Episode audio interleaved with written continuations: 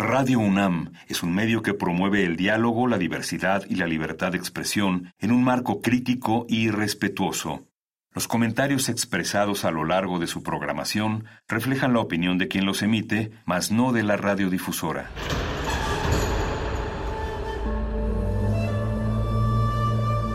Un templo para la apreciación del ser mediante el sonido. mediante el sonido. Para nosotros. El sol sale durante la noche. Nuestros gritos llevan la mesura del silencio.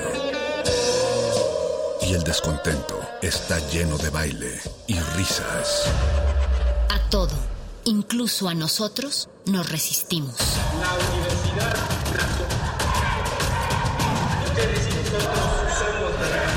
Resistencia modulada.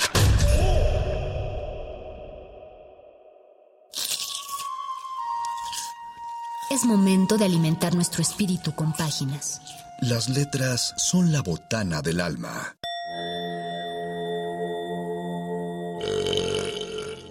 Recuerda la máxima. Los libros son como los tacos. Aún los malos son buenos. Muerde lenguas.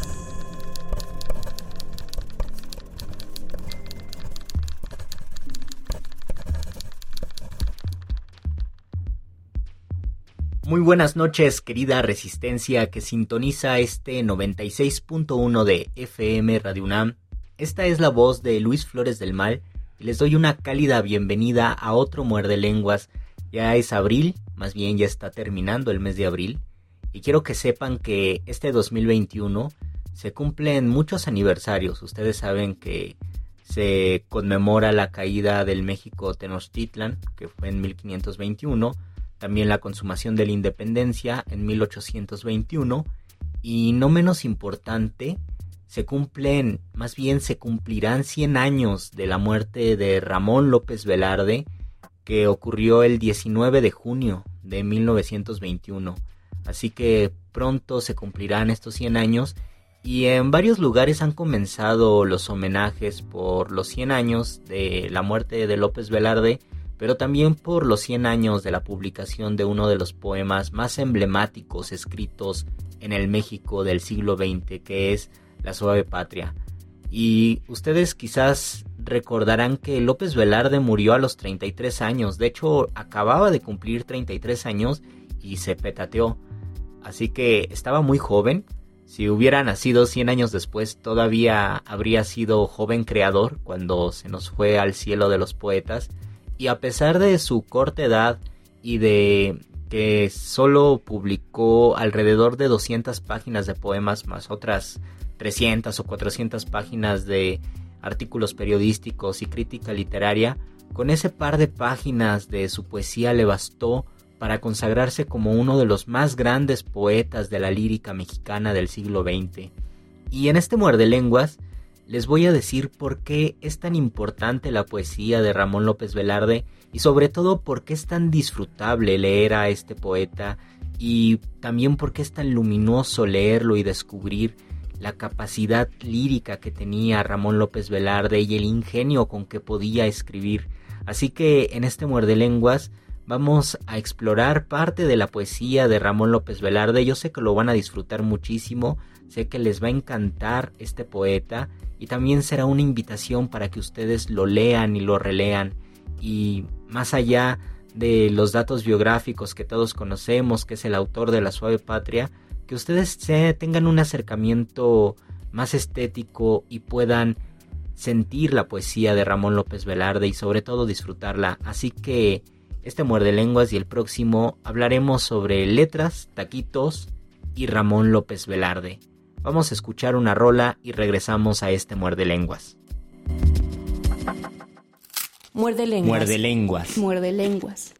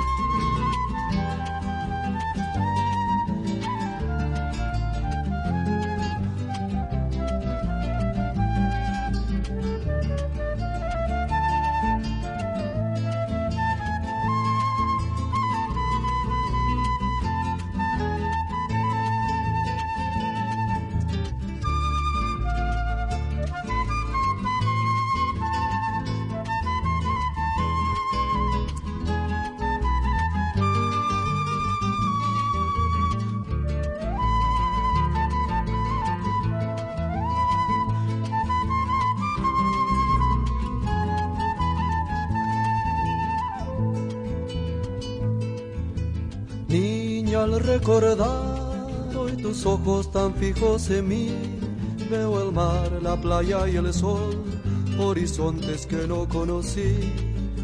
Mi canto reclama tu voz y yo la flor de tu piel y esta noche tibia de lejos te siento venir. Palabras de amor que se alejan de mi corazón cual gaviotas que no volverán a posarse mi arena sin sal. Serenata frente a tu balcón, soy bohemio que dice su adiós, soy un ave libre que busca la felicidad. Camba, yo sé que te llevo dentro, porque mi canto y mis versos siempre te quieren nombrar. Te dejo todos mis sueños. Me voy esta noche lejos, donde te puedo olvidar.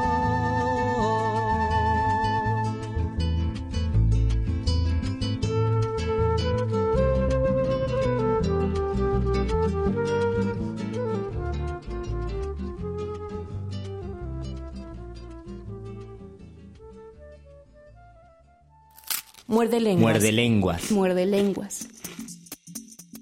Escuchamos Niña Camba de Incataki, una bellísima canción boliviana.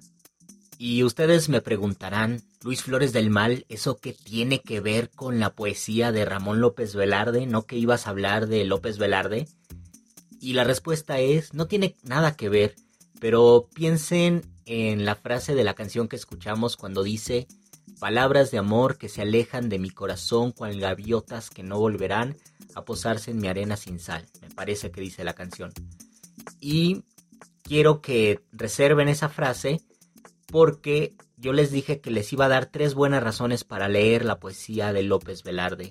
Y la primera razón es la respiración vertiginosa que tiene López Velarde en su poesía.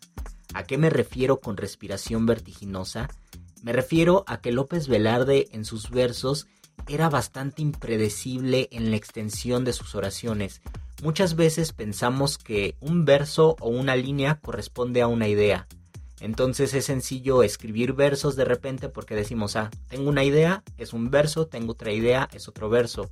Si pensamos en la canción de Niña Camba, vemos que este, esto se cumple, más o menos. Palabras de amor que se alejan de mi corazón podría ser uno o dos versos, pero es una idea completa, uniforme, y después dice cual gaviotas que no volverán a posarse en mi arena sin sal.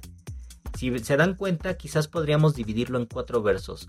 Y son ideas muy cortas, pero son ideas también muy uniformes, donde no hay mucho, mucha dificultad de comprenderlas, aun cuando tiene un lenguaje bellísimo y metafórico la canción. Entonces, más o menos así es una construcción sencilla o relativamente normal de los versos. Una idea corresponde a una línea o verso. Sin embargo, en la poesía de Ramón López Velarde descubrirán que las ideas pueden abarcar uno o dos o tres o cuatro o muchos más versos y entonces de repente es complicado seguirle el rastro a López Velarde porque en un en una sola estrofa, en un conjunto de versos, puede haber dos ideas extendidas y alargadas de una forma muy interesante. Por ejemplo, les voy a leer una estrofa de un poema que se titula La Tejedora, de López Velarde, y que dice así. Divago entre quimeras difuntas y entre sueños nacientes, y propenso a un llanto sin motivo voy, con el ánima dispersa, en el atardecer brumoso y efusivo, contemplándote amor, a través de una niebla de pésame, a través de una cortina ideal de lágrimas, en tanto que tejes dicha y luto en un limbo sentimental. Si lo escuchamos, se les va a hacer más complicada esta idea o estas nociones comparada con la canción anterior, que repito, no estoy quitándole ningún mérito, sino quiero que se den cuenta en, de las construcciones de esa canción y del poema. El poema de Ramón López Velarde tiene dos ideas principales, pero bueno, esta estrofa que les acabo de leer tiene dos ideas principales, pero están muy enredadas y revueltas quizás en un en una serie de ocho versos. Hay dos ideas principales, una donde dice divago entre quimeras Y la segunda cuando dice voy contemplándote. Estas serían las dos ideas que quizás en una canción podrían aparecer como dos versos aislados. Yo divago entre quimeras y te voy contemplando, punto, se acabó. Pero lo que hace López Velarde es crear una flexión en, el lenguaje, crear una elasticidad para meter mucha información y mucho contenido en esas ideas. Entonces la primera idea abarca un verso y un cachito del otro y dice así, divago entre quimeras difuntas y entre sueños nacientes. Esa es la primera oración. Pero después se pone mucho más complicado porque en la segunda oración principal que es voy contemplándote amor, le mete muchísimos complementos circunstanciales. Les voy a leer la estrofa para que pesquen esto que les estoy diciendo. Divago entre quimeras difuntas y entre sueños nacientes. Esa es la primera oración. Y la segunda dice así. Y propenso a un llanto sin motivo, voy, con el ánima dispersa, en el atardecer brumoso y efusivo, contemplándote amor, a través de una niebla de pésame, a través de una cortina ideal de lágrimas, en tanto que tejes dicha y luto en un limbo sentimental. Si se dan cuenta, la oración principal de esta segunda parte de la estrofa es voy contemplándote amor, pero los complementos circunstanciales son mucho. Dice voy con el ánima dispersa en el atardecer brumoso y efusivo. Ese es un complemento. El otro es voy propenso a un llanto sin motivo. Ahí está el segundo complemento. El tercer complemento es voy contemplándote a través de una niebla de pésame. El cuarto complemento es a través de una cortina ideal de lágrimas. Y el último es cuando dice en tanto que tejes dicha y luto en un limbo sentimental. Si ustedes diseccionan la gramática de, este, de esta estrofa se darán cuenta de que ese voy contemplándote amor está rodeado de muchos atributos. En, en este caso es voy contemplándote, propenso a un llanto sin motivo, voy contemplándote con el ánima dispersa en el atardecer brumoso y efusivo, y también voy contemplándote a través de una niebla de pésame y también a través de una cortina ideal y voy contemplándote en tanto que tejes dicha y luto en un limbo sentimental. Fíjense cuántos atributos tiene una pequeña frase y es lo fascinante de López Velarde, cómo podía alargar sus ideas y cómo podía meter muchas otras oraciones subordinadas en una idea principal.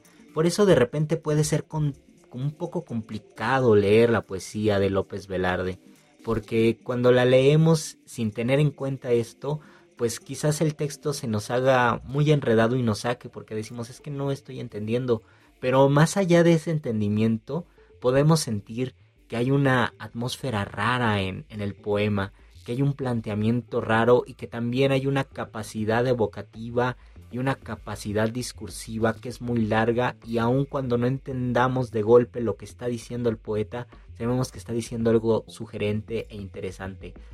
Teniendo en cuenta esto, que son dos oraciones diferentes en, en esta estrofa, les voy a leer nuevamente la estrofa para que puedan sentir otra vez el poema pensando que es un poema, bueno, es una estrofa que está siendo muy flexible y que está abundando en ideas. Divago entre quimeras difuntas y entre sueños nacientes, y propenso a un llanto sin motivo voy, con el ánima dispersa, en el atardecer brumoso y efusivo, contemplándote amor, a través de una niebla de pésame, a través de una cortina ideal de lágrimas, en tanto que tejes dicha y luto en un limbo sentimental. Y yo creo que con esa explicación ya quedó un poco más claro para dónde va el poema y también en cuanto al contenido, se habrán dado cuenta de que está pensando en una mujer que teje. El poema se llama La Tejedora, esta estrofa es la última, y el poema habla de eso, de una mujer que está tejiendo, pero aunque pareciera una escena cotidiana, o por lo menos cotidiana en el momento en que vivió López Velarde, esta escena se vuelve muy rara y se vuelve muy oscura y está llena de niebla y de bruma y de un atardecer y de una cortina de lágrimas y de una niebla de pésame y la mujer que está tejiendo está tejiendo dicha y luto. Entonces se vuelve una escena bastante oscura, como si estuviera ocurriendo en la penumbra y donde hubiera una tristeza o algo que nos está diciendo pero que lo estamos intuyendo.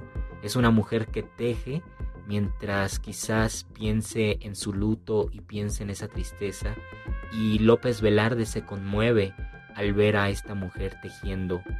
Y es posible, yo lo creo por lo menos, que se esté refiriendo a una prima, porque López Velarde dicen que tenía mucha afiliación por sus primas, pero no es verdad que él haya inventado ese esa frase popular que dice a la prima se le arrima. Yo he visto que en internet dicen eso, eso no es verdad, pero sí escribía sobre sus primas.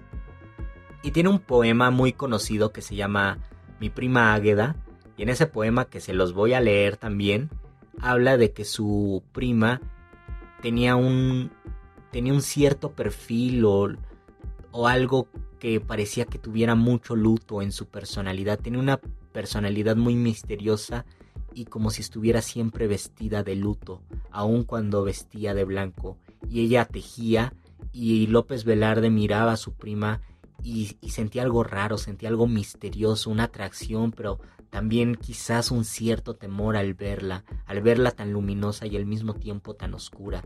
Y yo pienso que este poema que se llama La Tejedora también está dedicado a su prima Águeda y él está rememorando esa escena donde su prima está tejiendo y él siente una impresión al verla porque está pensando en esa atracción que siente por ella, pero también en ese misterio y en ese temor de acercarse a ese luto y a todo lo que implicaría ser parte de ella. Entonces, la primera razón para leer a López Velarde, y lo tienen que leer por eso con cuidado, es que su respiración es muy vertiginosa, de repente tiene ideas pequeñas y de repente son ideas muy largas y es como si al bailar diera unos pasos pequeños y luego unos pasos largos y se diera marometas o diera vueltas y brincar en la pista y luego cayera de pie. Todo eso es el baile lírico y poético de Ramón López Velarde. Yo creo que si López Velarde hubiera sido un bailarín, se traduciría justamente en eso, en un bailarín que pudiera ser muy muy flexible y elástico al momento de soltarse en la pista, que pudiera dar pasos pequeños que serían oraciones o, frases cortas y de repente pasos muy muy largos y llenos de mucho adorno y de mucho contenido. Así que si López Velarde fuera bailarín quizás sería Michael Jackson. Habría que investigar, ¿Michael Jackson es el López Velarde de la música? ¿López Velarde es el Michael Jackson de la poesía mexicana? Piénsenlo mientras escuchamos a Michael Jackson y regresamos a este muerde lenguas de letras, taquitos y Ramón López Velarde. Muerde lenguas. Muerde lenguas. Muerde lenguas.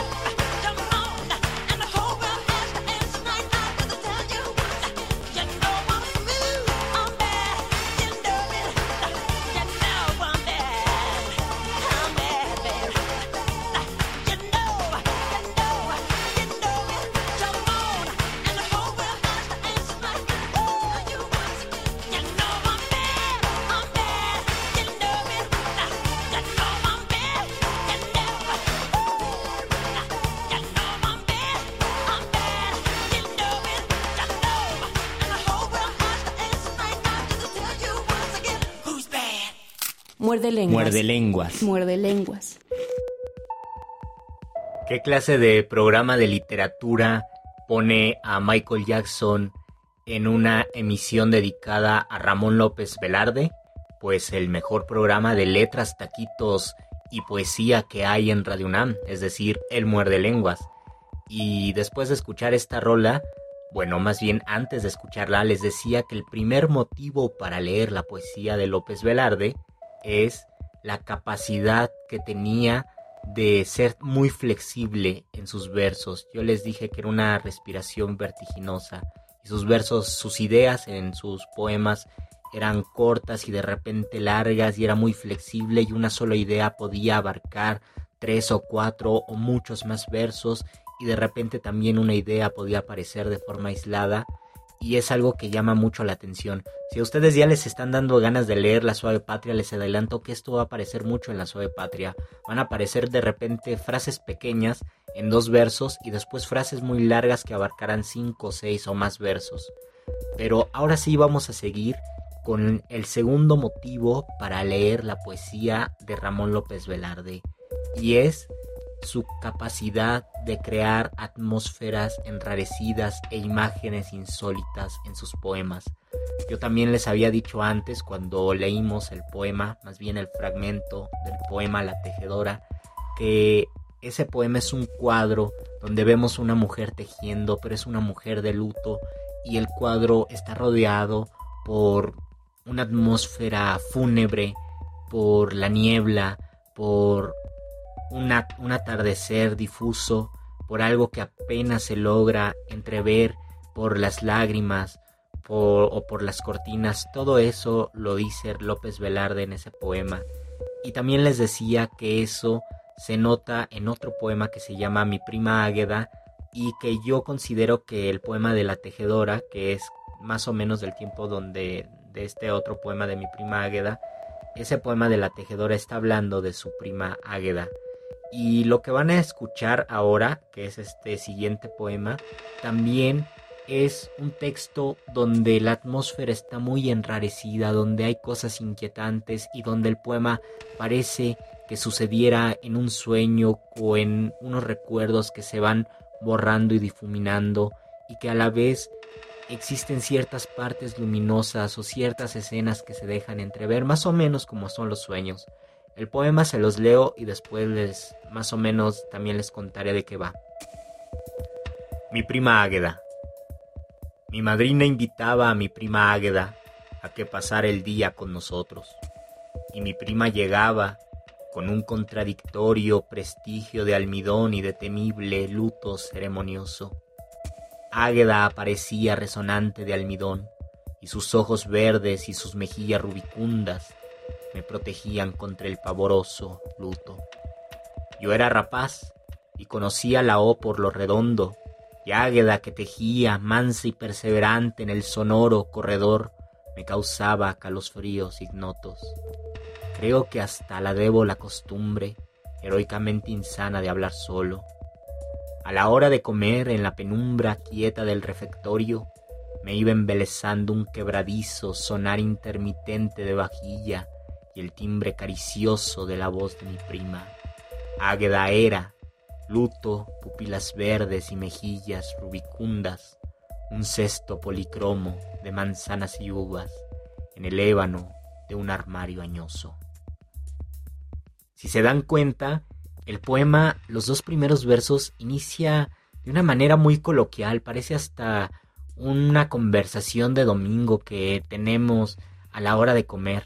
Los dos primeros versos dicen, mi madrina invitaba a mi prima Águeda a que pasara el día con nosotros.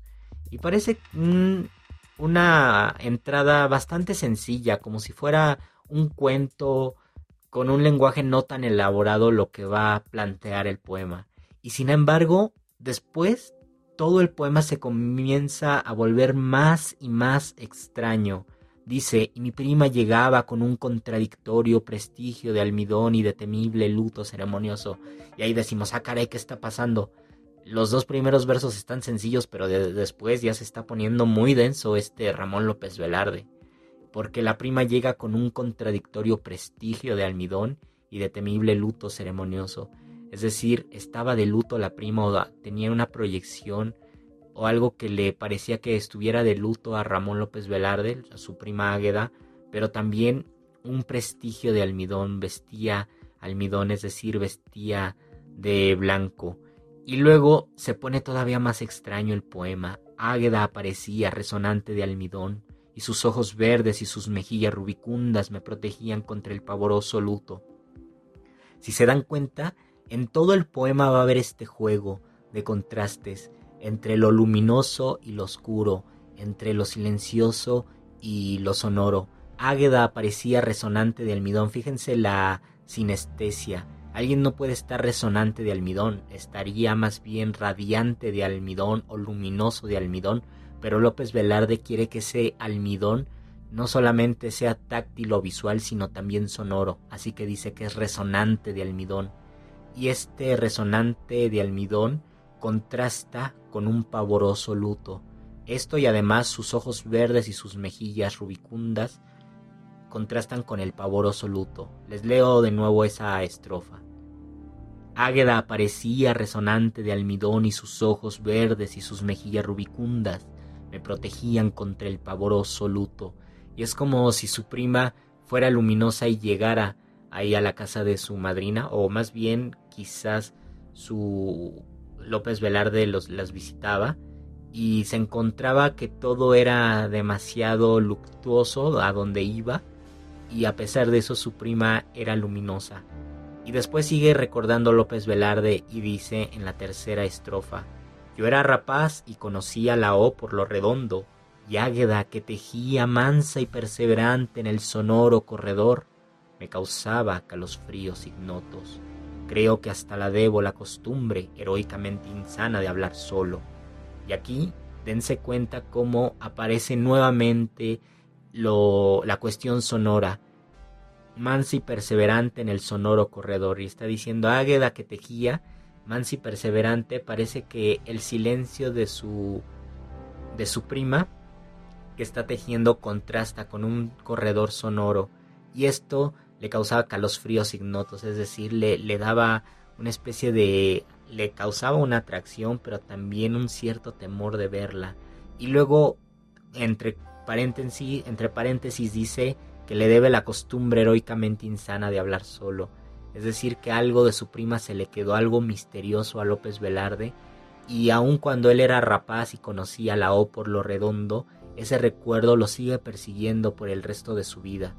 Después, el poema dice, a la hora de comer en la penumbra quieta del refectorio, refectorio es este lugar donde los monjes comen, y es algo que va a aparecer muchísimo en la poesía de López Velarde, lugares o situaciones que parecieran más antiguas, quizás muy decimonónicas, muy de la provincia o de una provincia de principios del siglo XX donde había muchas costumbres de todavía el siglo XIX, entonces eso es el refectorio.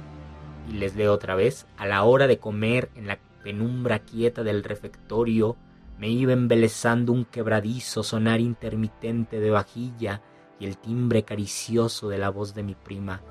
Fíjense cómo la sonoridad es algo que ocupa mucho o que abarca mucho este poema. Aquí hay un contraste entre el quebradizo sonar intermitente de vajilla porque estaban comiendo y contrasta con el timbre caricioso de la voz de mi prima. Qué bella forma de decir que su prima tenía una voz agradable, dulce, suave, el timbre caricioso de la voz de mi prima. Y esto contrasta con el quebradizo sonar intermitente de vajilla. Y el último dice, Águeda era, luto, pupilas verdes y mejillas rubicundas, un cesto policromo de manzanas y uvas en el ébano de un armario añoso. Y esta última estrofa ya no aparecen las cuestiones sonoras que contrastan como el, el resonante de almidón o el, el timbre caricioso o el quebradizo sonar, sino que ahora se está enfocando en las cuestiones visuales. Dice que su prima era un contraste entre por un lado el luto y por otro lado las pupilas verdes y las mejillas rubicundas, ¿no? Unas mejillas ruborizadas y dice que su prima era un cesto policromo de manzanas y uvas. Si se dan cuenta, las uvas se relacionan con las pupilas verdes de la prima, por eso dice que ella era un cesto de frutas, de bueno, de manzanas y uvas, mientras que las manzanas son sus mejillas rubicundas. Entonces es una manera muy ingeniosa de crear una metáfora. Quizás un poeta mediano o un poeta malón diría, ah, pues tus ojos son como uvas y tus mejillas son como manzanas, entonces tú eres una cesta de uvas y manzanas. Pero López Velarde, que tenía una capacidad estilística mucho más desarrollada y más definida, dice Águeda era, luto, pupilas verdes y mejillas rubicundas, un cesto policromo de manzanas y uvas. Y todo esto contrasta con el último verso del poema que dice en el ébano de un armario añoso. Entonces, eh, la prima está cerca de un armario añoso, es decir, de un viejo armario, y está contrastando su juventud, la lozanía de la prima, con un viejo armario. Entonces, si se dan cuenta, todo el poema está construido por medio de contrastes, y la prima al final se convierte en un cesto en un cesto policromo de manzanas y uvas que a la vez está contrastando con el ébano de un armario añoso. Me parece un poema magnífico y me parece una manera muy interesante de pintar a su prima Águeda. Curiosamente, un año antes de que naciera López Velarde en 1887, nació un pintor muy importante que quizás algunos de ustedes conozcan, que se llamó Saturnino Herrán y muchos dicen que Saturnino Herrán era el López Velarde de la, de la poesía y López Velarde el Saturnino Herrán, perdón, el López Velarde el Saturnino Herrán de la poesía y Saturnino el Velarde de la pintura. Busquen en Google a las pinturas de Saturnino Herrán, relean el poema de la prima Águeda, que es un poema maravilloso, y compárenlo con los cuadros de Saturnino y se darán cuenta de que sí tienen mucho que ver. Además los dos, eh, los dos artistas, pintor y poeta, murieron joven, jóvenes. Saturnino de hecho murió más joven que López Velarde, él murió me parece que en 1918, tres años antes de, de Velarde, y eran de la misma edad, repito. Algo también interesante de este poema son las rimas asonantes en O. Si se dieron cuenta, cuando lo leí abundan muchas palabras en O ojos pavoroso, redondo, sonoro, ignotos, solo, refectorio, caricioso, etc. Y estas rimas en O yo siento que aluden a la oscuridad de la escena, porque es como si lo estuviéramos leyendo por medio a, a través de una caverna. Eso es más o menos lo que yo me imagino. Así que ya que nos pusimos oscuros con este poema de la prima Águeda, que yo espero que lo hayan disfrutado, Vamos a escuchar sombras nada más y regresamos a este muerde lenguas de letras, taquitos y Ramón López Velarde. Muerde lenguas. Muerde lenguas. Muerde lenguas.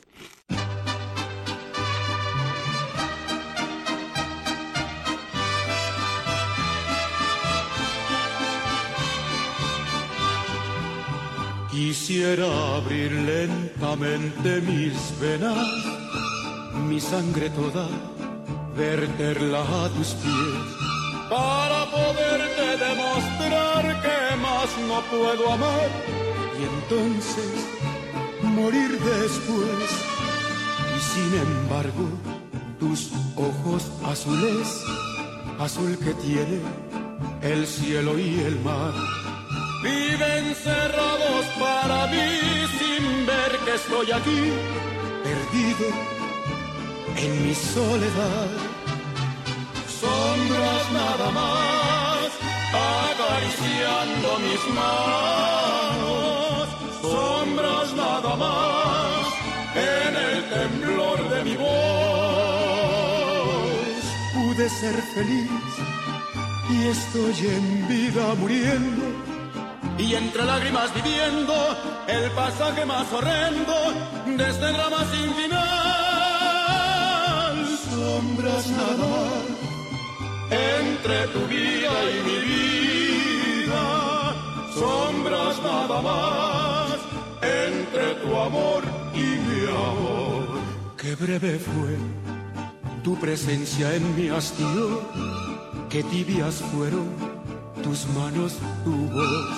Como luciérnaga llegó tu luz y disipo la sombra de mi rincón.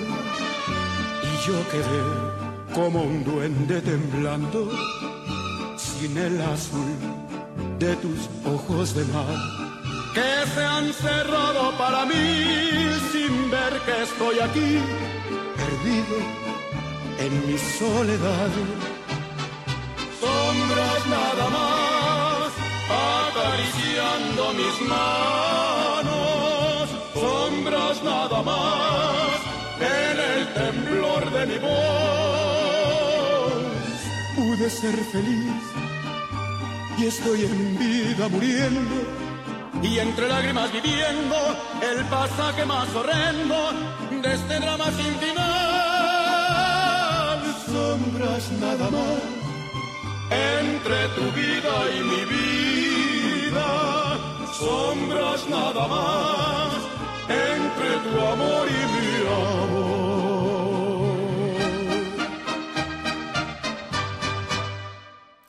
Muerde lenguas. Muerde lenguas. Muerde lenguas.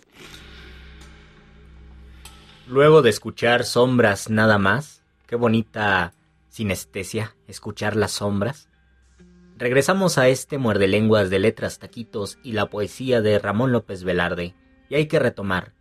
El primer motivo para leer a López Velarde es que en sus poemas encontrarán una flexibilidad impresionante en las palabras y en el lenguaje y una elasticidad casi vertiginosa en la respiración poética frases cortas combinadas con frases muy largas, combinadas con oraciones donde hay otras oraciones y de repente unas ideas que pueden abarcar muchos versos o que solamente abarcan un verso, eso es fascinante y vertiginoso en la poesía de Velarde y llama mucho la atención.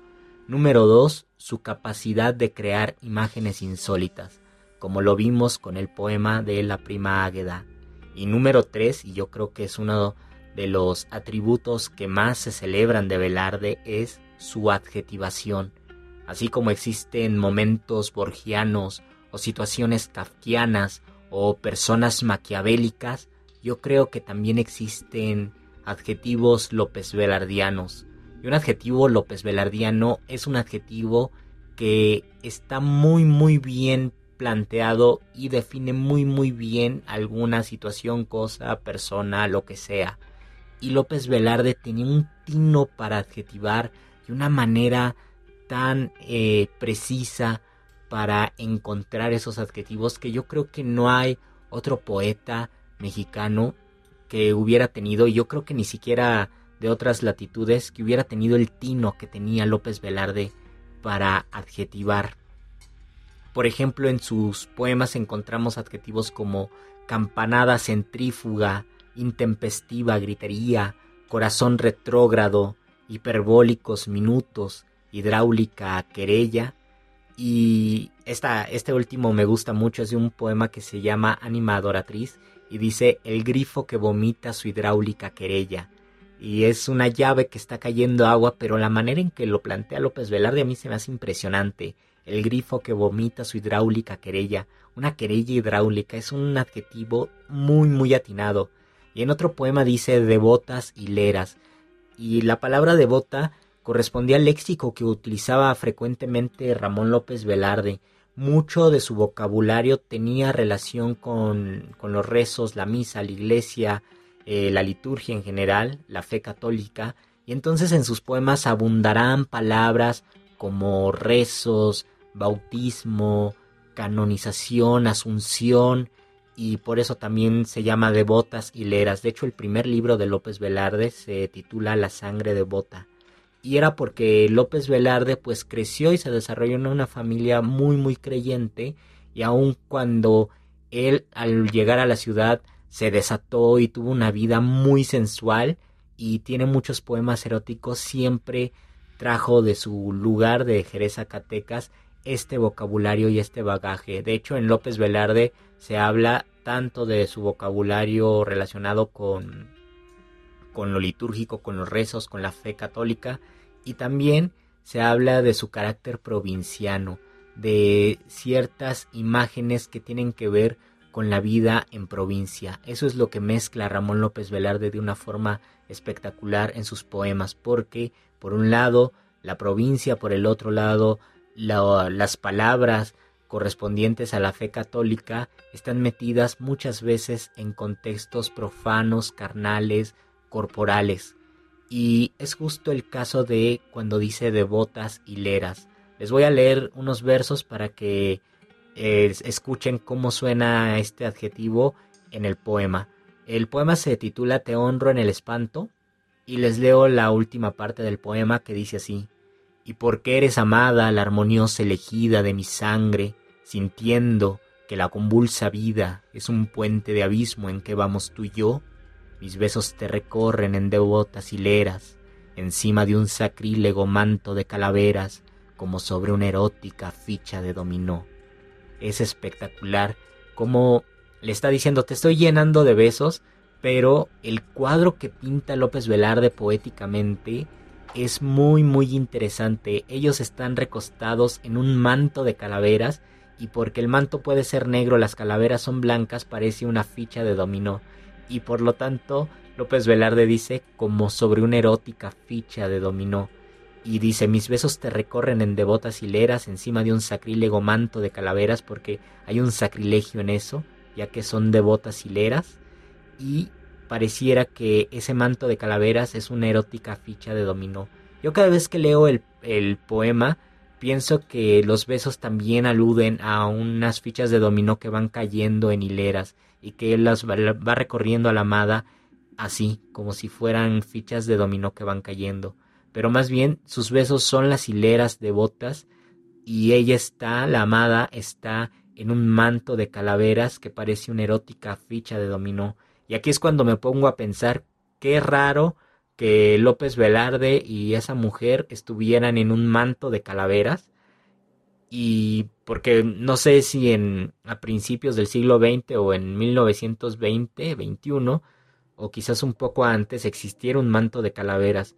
Y qué bueno que fue un manto de calaveras, porque si hubieran estado encima de una cobija de tigre o debajo de una cobija de tigre, el poema habría sido muy distinto. Yo hice una recreación pensando eh, qué hubiera pasado si estuvieran en una cobija de tigre y se los leo y porque el tonto frío nos muerde hasta los huesos cuando nos arropamos fosfóricos de besos en la doliente hora de un lúgubre calor, permite que mi tacto junto a tu piel emigre, mientras secretamente mi cobertor de tigre protege como un santo nuestro felino amor. Y qué bueno que no fue un cobertor de tigre, sino un sacrílego manto de calaveras. Busquen el poema de Velarde, les va a gustar mucho. Se titula honro en el espanto. Y bueno, yo les decía que muchas de sus...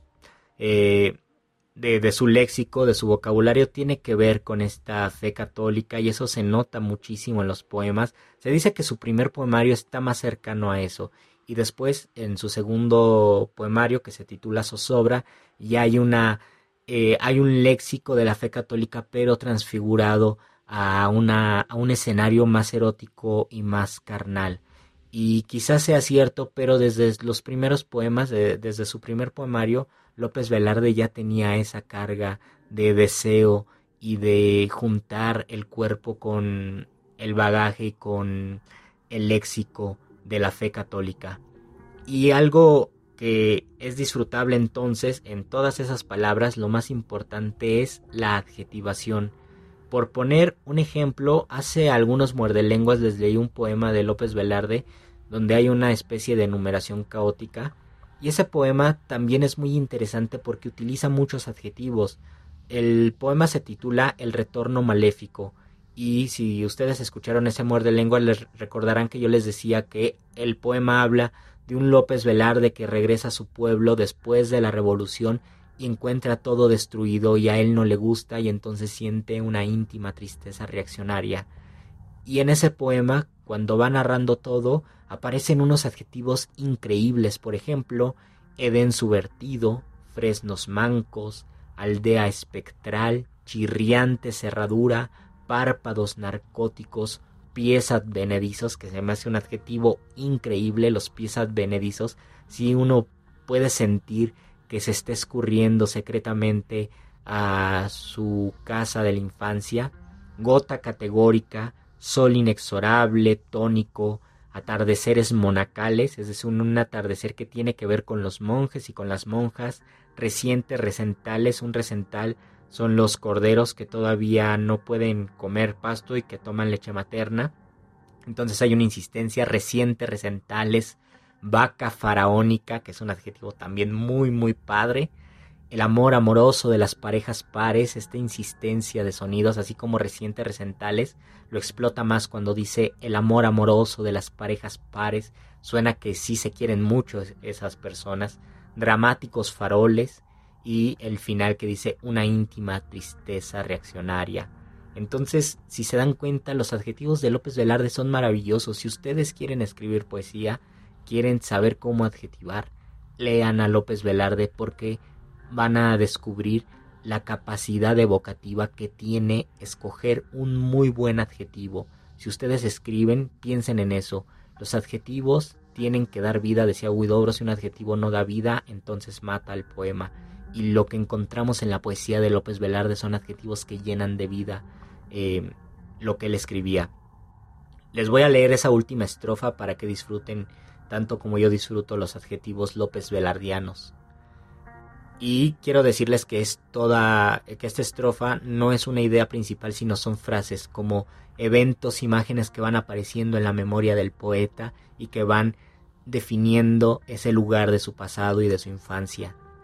Las golondrinas nuevas renovando con sus noveles picos alfareros los nidos tempraneros, bajo el ópalo insigne de los atardeceres monacales, el lloro de recientes recentales por la ubérrima ubre prohibida de la vaca, rumiante y faraónica, que al párvulo intimida, campanario de timbre novedoso, remozados altares, el amor amoroso de las parejas pares, noviazgos de muchachas frescas y humildes como humildes coles, y que la mano dan por el postigo a la luz de dramáticos faroles, alguna señorita que cante en algún piano alguna vieja aria, el gendarme que pita y una íntima tristeza reaccionaria. Qué disfrutables son los adjetivos de López Velarde y en general la poesía López Velardiana. Así que, querida resistencia, queridos muerdescuchas, ahí tienen tres grandes motivos para leer los poemas de Velarde. Su adjetivación, sus imágenes insólitas, su flexibilidad vertiginosa en el lenguaje de los versos. Y yo creo que lo van, a lo van a disfrutar y van a descubrir otras cosas en sus lecturas. Yo les recomiendo que lo lean en voz alta y que lo relean sobre todo, porque con cada relectura encontrarán algo nuevo. Ojalá hayan gozado de este muerde lenguas. El próximo miércoles también vamos a hablar de López Velarde. Así que sigan en esta resistencia. Los dejo con una canción de Pablo Milanés que se llama Yo pisaré las calles nuevamente, donde también está hablando de regresar a, un lugar, a Santiago. Y pues pienso en esta canción porque el poema del retorno maléfico también habla de regresar. Así que ustedes quédense en esta resistencia. Me despido, yo soy Luis Flores del Mal y nos escuchamos el próximo miércoles.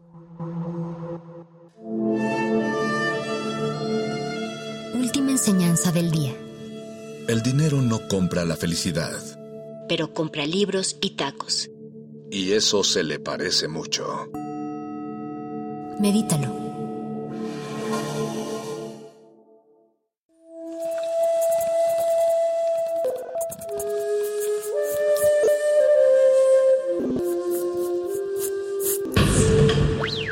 La música emergente es como el silencio. Silencio presente a nuestro alrededor.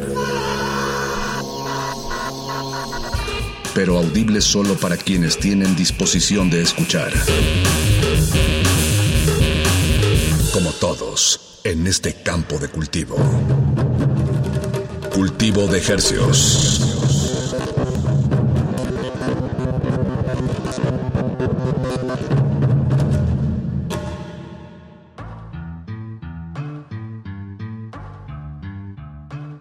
Organismos audiosensibles y radioceptibles inmersos en las ondas hercianas. Bienvenidos a otra emisión de Cultivo de Hercios. El invernadero musical de resistencia modulada que se atomiza y transmite los lunes y los jueves a las 9 de la noche en compañía de usted y de la música recién cultivada que hacemos llegar hasta sus oídos. Por la comodidad del 96.1 de FM, 860 AM, transmitiendo con 100.000 watts de potencia aquí en el Valle de México, Radio UNAM, XEUN. Y llegamos a la aldea global desde nuestro portal en línea www.radio.unam.mx. Ahí nos encuentra, ahí estamos sonando y le agradecemos muchísimo su sintonía.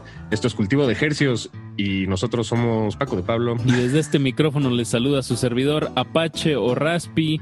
Este espacio les trae estrenos musicales hispanoparlantes de aquí hasta las de la noche. Acompáñennos si se quieren disfrutar de estos estrenos musicales de muy distintas latitudes del globo terráqueo.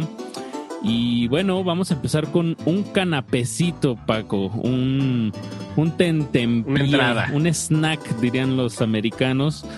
Eh, y qué entrada, es un tema de menos de un minuto y corre a cargo de la leyenda del compositor, pianista, cantante, escritor uruguayo Leo Maslía. Leo Maslía es una de esas mentes brillantes que, corren libres sin, sin estar encadenados en, pues en los terrenos de la creatividad musical. Eh, además, algo interesante, Apache, es que eh, esto es un pequeño, una nota al pie de, de esta emisión gerciana que compartamos música emergente o nueva latinoamericana no significa que sea música necesariamente hecha por jóvenes. Por jóvenes, por los chavos, ¿no? y, Leo Maslea, pues es un compositor ya de em, que tiene una carrera eh, pues ya muy eh, grande. Extensa, lleva sacando extensa y admirable. Lleva sacando discos desde 1980 también publicando libros, tiene películas, eh, teatro, un artista, como se diría, renacentista en estos tiempos. sí, sí, además él tiene toda una escuela, pues es un bagaje de, la música clásica en realidad pero también ha, hecho música para niños y, creo que este choque de, distintas maneras de acercarse a la creatividad musical le han permitido, pues eso, navegarla eh, con una creatividad inmesurable. Y creo que este, este tema que les vamos a compartir lo, refleja. Lo condensa. Lo sacamos de su álbum.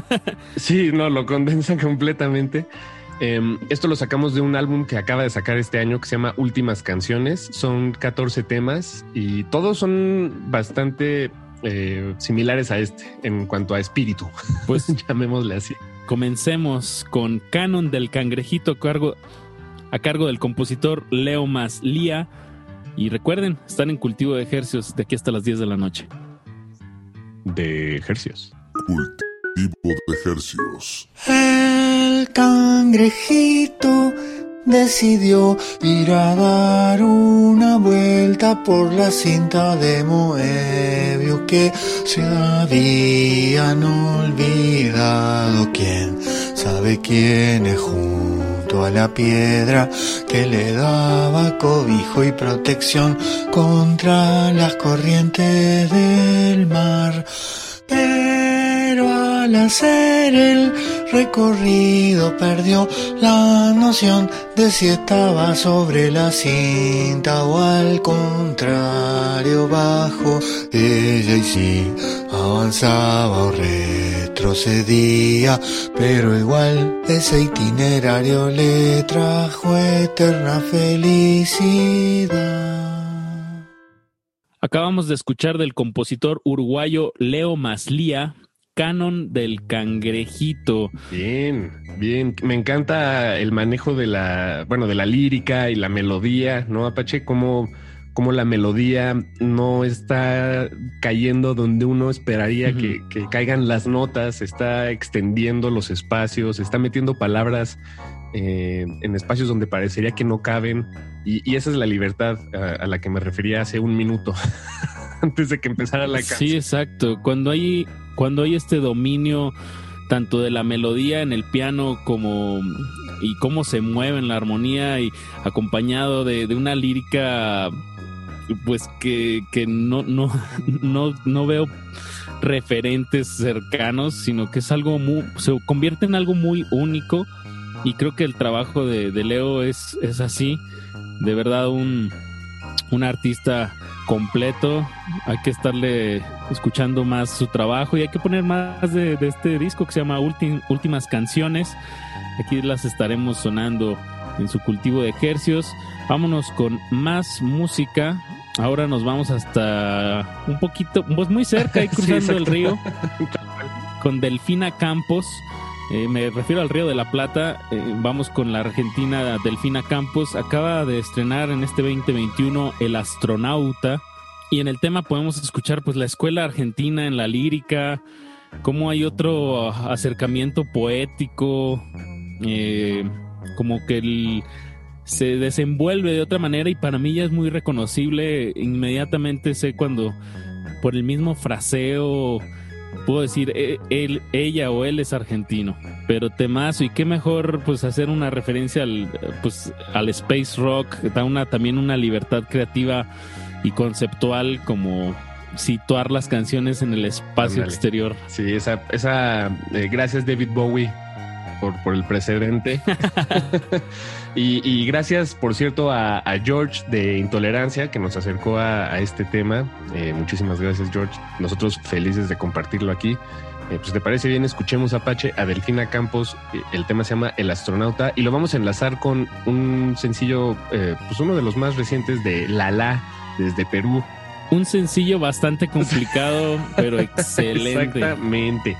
Exactamente, se llama La Despedida. Pues vámonos con este bloque, dos canciones, Delfina Campos y Lala, sonando aquí en Cultivo de Ejercios. Cultivo de Ejercios. Qué bien te ves. Estás direccionado como un cohete hacia el sol. Bajo tus pies, la gente está sorteando partes de tu.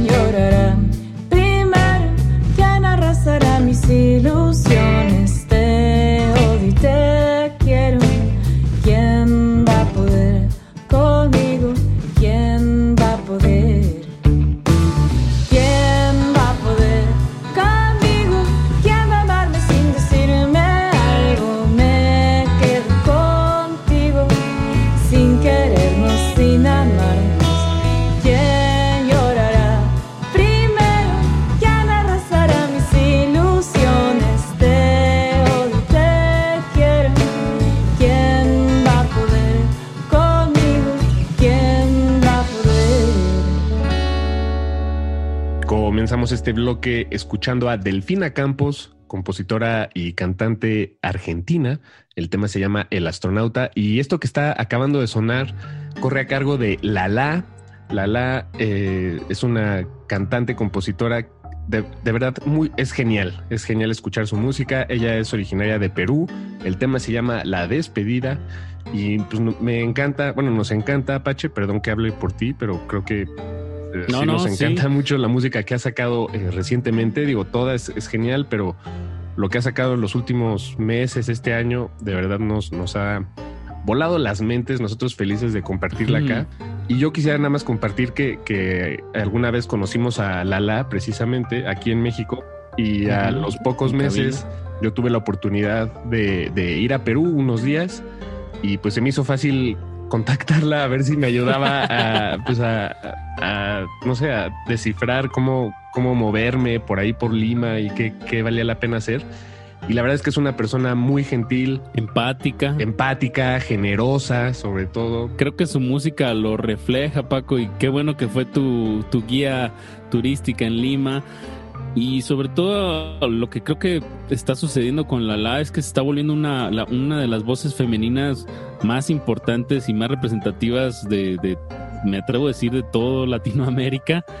Entonces, ojo ahí, eh, esperemos que la, la carrera de, de Lala se siga desenvolviendo como va, porque de verdad eh, cada tema que saca eh, me, me habla de una madurez como compositora en donde la música no está, no es como que la música y la letra, sino se vuelve una sola cosa y las dos cosas son tan compli son, están como intrínsecamente en, en complicidad y bueno, así este tema que acabamos de escuchar de la despedida.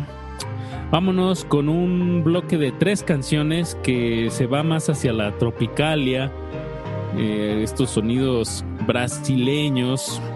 Eh, empezamos con el, el compositor mexicano Salvador y el Unicornio con su tema Esperé. Y como van a poder escuchar, hay una una fuerte referencia a la, a la bossa nova clásica. Eh, Salvador y el unicornio, pues ya nos ha, nos ha dado muchos, muchos temas que hemos sonado aquí en su espacio. Cultivo de Ejercios. Y Esperé es el, viene después de Jazmín y Abril, temas que ya, ya sonamos acá. Y todo va a formar parte de su segundo álbum de estudio titulado La Fama. Y lo vamos a ligar a los brasileños Bugarins como, con su tema Como, como Sa en Voce. Como Sa en voce. Esto lo sacamos de su álbum recién publicado que se llama Manchaca Volumen 2.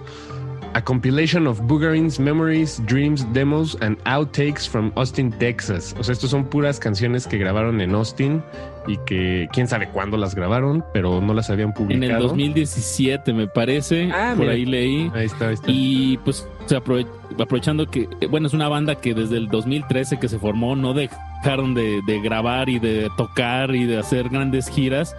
Y yo creo que se dieron este tiempo como de checar que ya habían dejado por ahí y perfeccionarlo y de verdad este tema eh, y todo el disco se lo recomiendo muchísimo. Hay mucho arriesgue en la, en la producción, en la mezcla, en, de verdad se siente como un, un material muy experimental y a la vez con todo este sabor brasileño, psicodelia. Es como lo que si Tame Impala no hubiera pegado al nivel que pegó, más o menos por creo que por aquí sonaría un poco más arriesgado y no tan complaciente de las masas. Entonces ahí está Bugarins y para cerrar este bloque de tres nos quedamos ahí mismo en Brasil con O Estrangeiro con su tema Omen ao Mar. Vámonos con música, Paquito. Están en cultivo de ejercios. Cultivo de Hercios.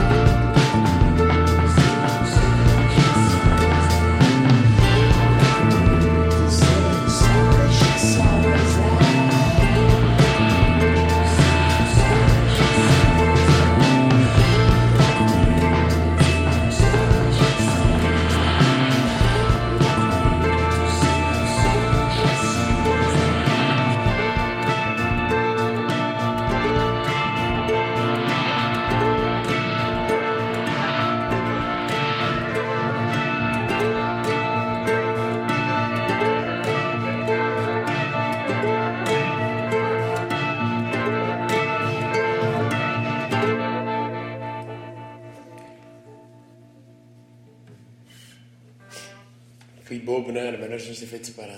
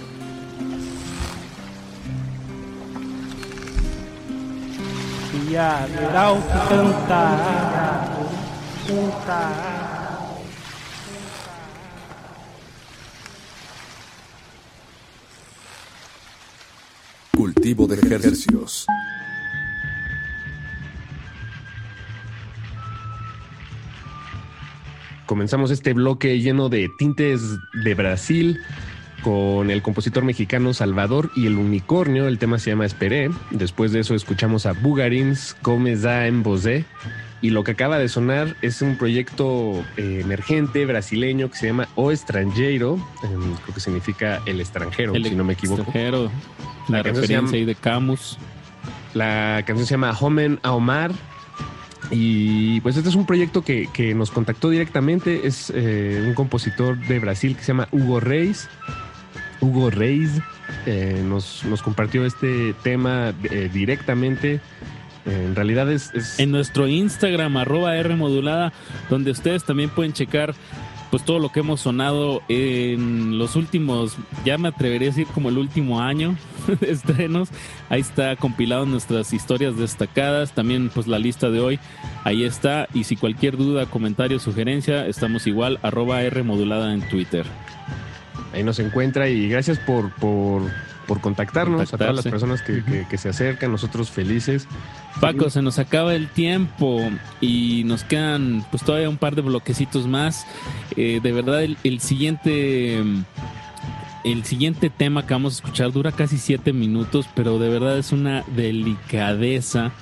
Les sugiero mucho, mucho ponerle, pues si tienen la oportunidad de, de subirle, de, de bajar las luces, subir el volumen y, y dejarse llevar por este tema, de verdad no se van a arrepentir. Se llama Mictlán, el- la canción, y, y el proyecto es de José Díaz con José- Pangea Última. Así es, José Díaz de León.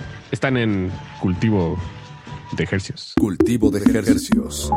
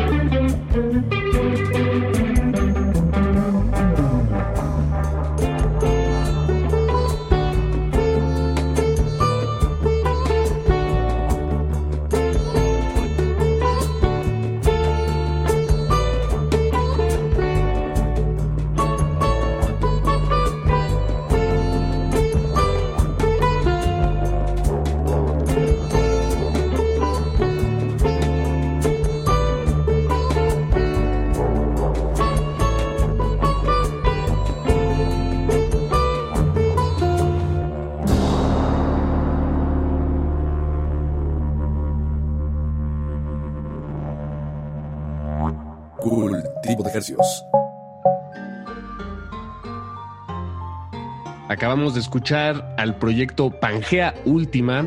El tema se llama Mictlán y este es un proyecto que, que- que corre a cargo de José Díaz de León, un mexicano radicado en Alemania. Bueno, de hecho, el proyecto completamente radica en Alemania. José Díaz de León es eh, mexicano, hijo de alemana y mexicano. Tiene un pie en cada, en cada país. Doble nacionalidad. Doble nacionalidad, doble pasaporte, miembro de la Unión Europea. No, no sé. Este, pero. eh, no, bueno, él, él es un compositor mexicano. De hecho, también eh, tiene un. eh, ha dado clases de música. En ese sentido, es, es como tú, Apache, es un educador musical. Hay una maestría en, eh, de los, del manejo de los instrumentos muy, muy, muy amplio y diverso que también da la sonoridad, ¿no? Que de lo que de lo que escuchamos hay citar este instrumento hindú, hay como un di- didgeridoo que es una eh, es un instrumento de Australia. Es un pasaje increíble que forma parte de Camino a Mictlán. Eh, como, como buenos mexicanos sabemos que el Mictlán vendría siendo como algo como el inframundo de las culturas prehispánicas. Y citando a- al compositor Díaz de León, dice, aquí en Europa el tema de la muerte es un tabú, la gente le tiene miedo y lo único que quiere es evitarla a como dé lugar. En estos tiempos nos damos cuenta de que no se puede negar la muerte y que el tema es algo fundamentalmente humano a nivel individual y co- colectivo. Con el disco quiero hacer una propuesta alternativa de ver las cosas para quienes estén abiertos a cambiar su pers- perspectiva. Y Paco, después de escuchar esto sí digo, qué bueno que hacemos radio cultural. Sí. Es un verdadero agasajo tener estos, estos canciones que no tienen letra, que son así de extensas, que, Que bueno, en, en ninguna otra frecuencia aquí cercana lo van a Sí, escuchar. esto, pues. no lo encuentran en Mix. mix, mix, mix. Mix, mix, mix. No, sí, no, es, es un placer, la verdad, compartir estos eh, temazazos musicales en esta frecuencia. Y ya llegamos al último Nos vamos. bloque, Apache. Exacto. Este Vámonos, Paquito. Vamos a cerrarlo con, con velo oscuro. Con unos claroscuros. También ahí Sí, sale sí. de repente la luz. Se, se, se cuela la luz entre las sombras.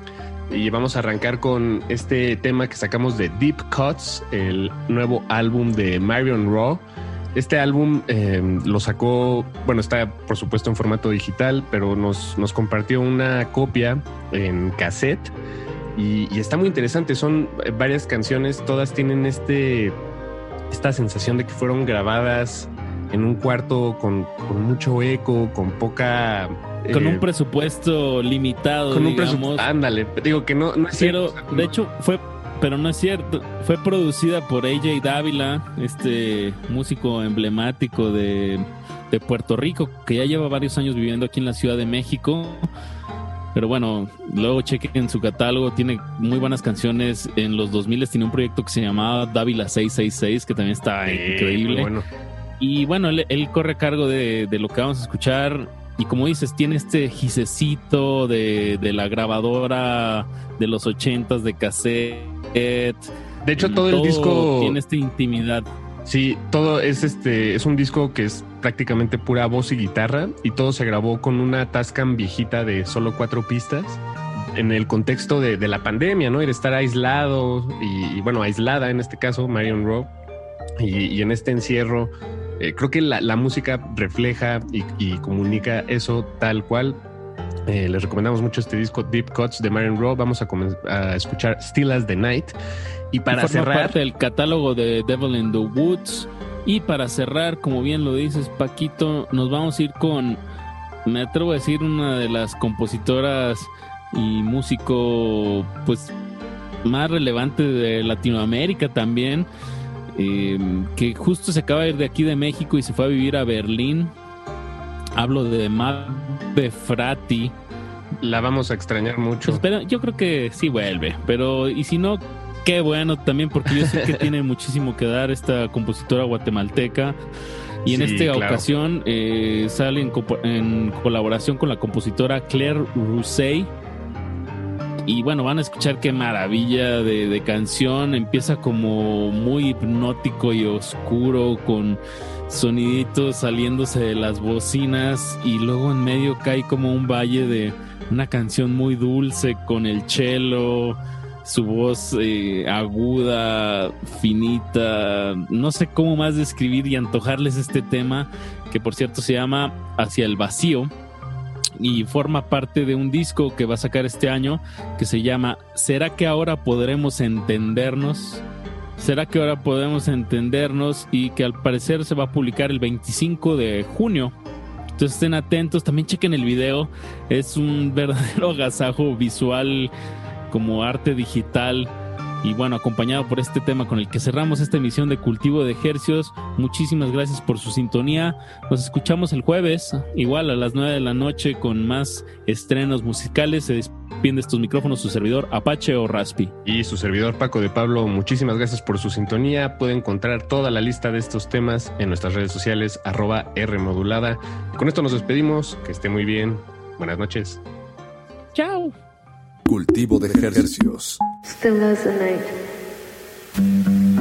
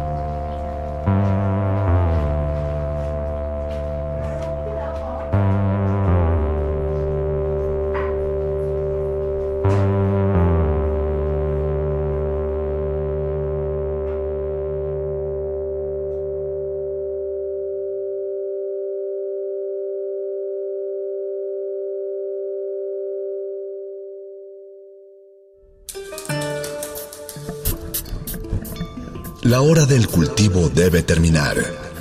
Así, el sonido podrá florecer.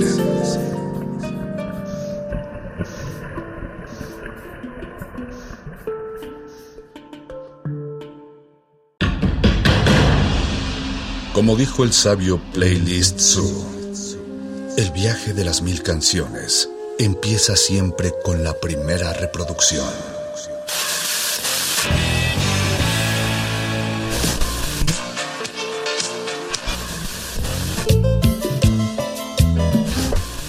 A continuación, un maestro te abrirá la puerta de su lista de reproducción. El resto va por tu cuenta. Play listo.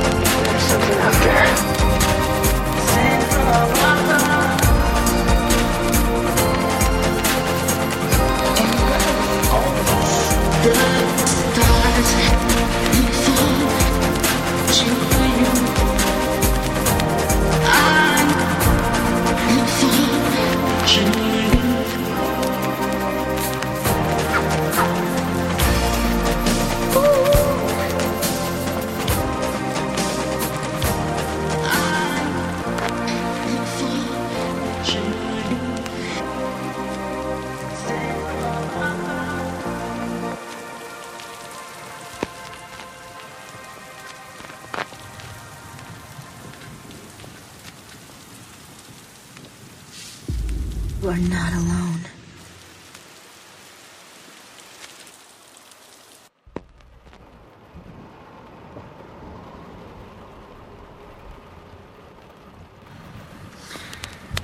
Without examples, without models, I began to believe voices in my head that I was uh, a freak, that I am broken, that there is something wrong with me, that I will never be lovable.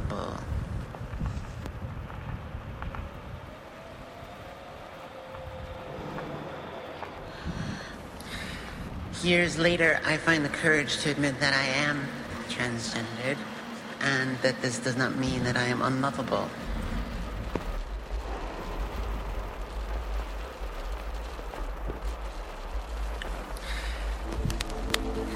So this world that we imagine in this room might be used to gain access to other rooms, to other worlds previously unimaginable. you. Why you come?